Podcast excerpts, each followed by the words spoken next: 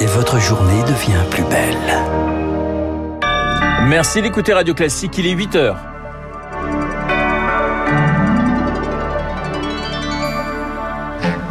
La matinale de Radio Classique avec Renaud Blanc.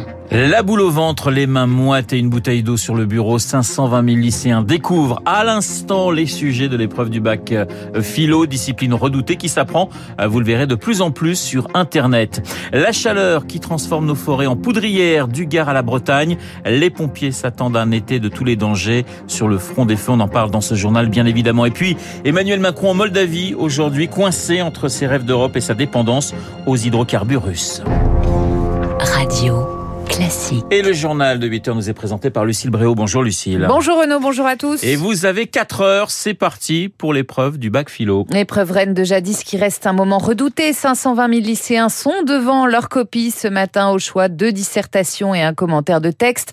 Alors pour rendre cette matière plus digeste, certains professeurs sortent, figurez-vous, de plus en plus de leur salle de classe, leur nouveau terrain de jeu, YouTube et TikTok, Elodie Wilfried. Yo les amis, ça fait maintenant plus de 10 ans que j'enseigne la philo et je viens de mettre au point une méthode. Trois minutes pour comprendre le concept de vérité, de justice ou de raison, c'est la promesse de Lev Frankel, alias Serial Thinker. L'enseignant strasbourgeois frôle les 100 000 abonnés sur TikTok. Je me suis rendu compte que les élèves avaient énormément de mal à retenir les idées des auteurs et, et ils sont parfois à la fin de l'année incapables de citer le moindre auteur dans une dissertation. Avec ces vidéos, en brassant tout le programme en moins d'une heure, ben ils arrivent à mieux mémoriser. Preuve que la philo sur les réseaux sociaux séduit, la chaîne YouTube de Monsieur Phi comptabilise 17 millions de vues.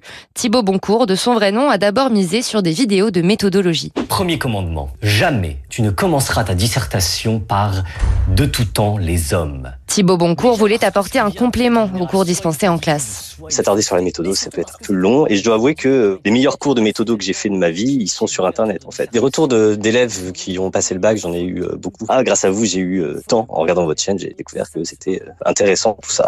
Le succès de Monsieur Phi est tel qu'aujourd'hui, il n'est plus enseignant, mais youtubeur à temps plein. Son public dépasse largement les lycéens en révision. Portez-vous bien et euh, n'ayez pas peur d'utiliser libre sans guillemets. Il faut sortir la liberté de L'épreuve de philosophie qui se déroule cette année en plein pic de chaleur, le ministère de l'Éducation appelle les recteurs et les centres d'examen à la vigilance. Ah, tiens, puisqu'on parle de philosophie, je rappelle que Pascal Bruckner sera dans Esprit Libre à partir de 8h40. Lucie, la chaleur menace aussi, puisqu'on parlait de la chaleur à l'instant, nos forêts. Mercure qui grimpe et sécheresse, un cocktail hautement inflammable dans les gorges du Tarn. 150 pompiers luttent encore ce matin contre un feu qui a déjà brûlé 70 hectares de forêt. Dans le Gard, 200 sont partis en fumée en début de semaine et les prévisions sont inquiétantes, Baptiste Gabory. Oui, car ce cocktail hein, que vous venez de décrire, sécheresse euh, plus température élevée, ce sont ces conditions qui vont augmenter dans les années à venir avec le changement euh, climatique. Les surfaces brûlées pourraient ainsi tripler euh, d'ici la fin du siècle dans le sud de la France et les surfaces à risque vont elles aussi augmenter, plus 30% d'ici 2050. La Bretagne, la Normandie même, le centre de la France ne sont et ne seront plus épargnés. Les pompiers du Cher ont lancé ainsi hier leur plan feu de forêt pour la saison.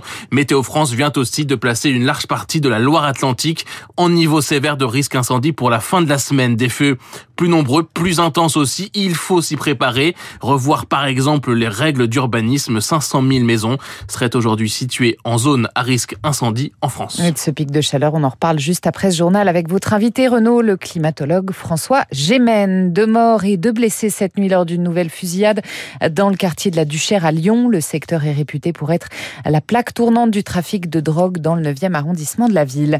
En bref, Damien Abad visé par de nouvelles accusations de viol. Une troisième femme l'accuse, une élue centriste pour des faits remontant à 2010, révélation de Mediapart. Le ministre des Solidarités dément, il, a, il dénonce un acharnement. Pratiquement 8h05 sur Radio Classique et à 4 jours du second tour des législatives, une ministre est en sursis. Amélie de Montchalin sera-t-elle encore au gouvernement lundi? La ministre de la Transition écologique est en grande difficulté dans la sixième circonscription de l'Essonne, arrivée 7 points derrière Jérôme Guedge, le candidat de la NUP, lors du premier tour. Elle tenait une réunion publique hier soir à Palaiseau, Charles Ducrot. Ce n'était pas la foule des grands jours, place de la Victoire à Palaiseau, le lieu choisi par Amélie de Montchalin. La candidate veut chercher les électeurs un par un. Elle risque sa place au gouvernement si elle perd dimanche. Et la pente risque d'être raide, cette habitante au soleil en terrasse regrette. On l'a pas vue pendant toute la durée de son premier mandat.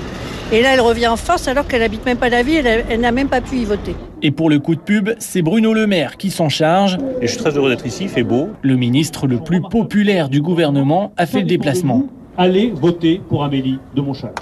Accueillis par les habitants, des convaincus pour la plupart, ils sont venus parler pouvoir d'achat.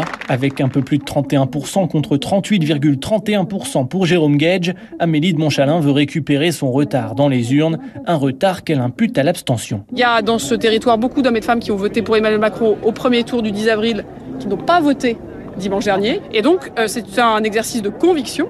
Et je peux vous dire que je suis extrêmement mobilisée, je pense que ça va marcher. Quelques selfies et des échanges pour se débarrasser de l'image de la techno éloignée du terrain. Allez, la photo. Il reste trois jours à Amélie de Montchalin pour convaincre. Si elle gagne dimanche, elle compte revenir ici, à Palaiseau, pour fêter ça. La majorité mobilisée également. Elisabeth II fera campagne. Elisabeth II, Elisabeth, Elisabeth Borne, Borne, oui, elle est pas encore reine, hein. Dans le Calvados ce matin, avant le 20h2.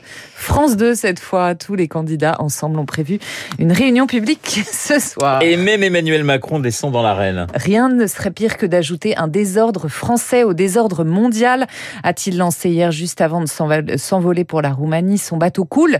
Macron prend l'avion, lui répond Jean-Luc Mélenchon depuis Toulouse, le chef de l'État en Moldavie aujourd'hui, Victoire Fort. Voilà 18 mois avant la guerre en Ukraine, donc, que la Moldavie et la France mettent en scène leur rapprochement. La Moldavie, ancienne république soviétique, est historiquement francophile et francophone. Un Moldave sur deux apprend le français lors de son cursus scolaire. Ce déplacement sert de message de soutien. La Moldavie traverse une crise économique majeure, l'inflation atteint un niveau record et une crise migratoire. 500 000 Ukrainiens ont déjà transité par la Moldavie.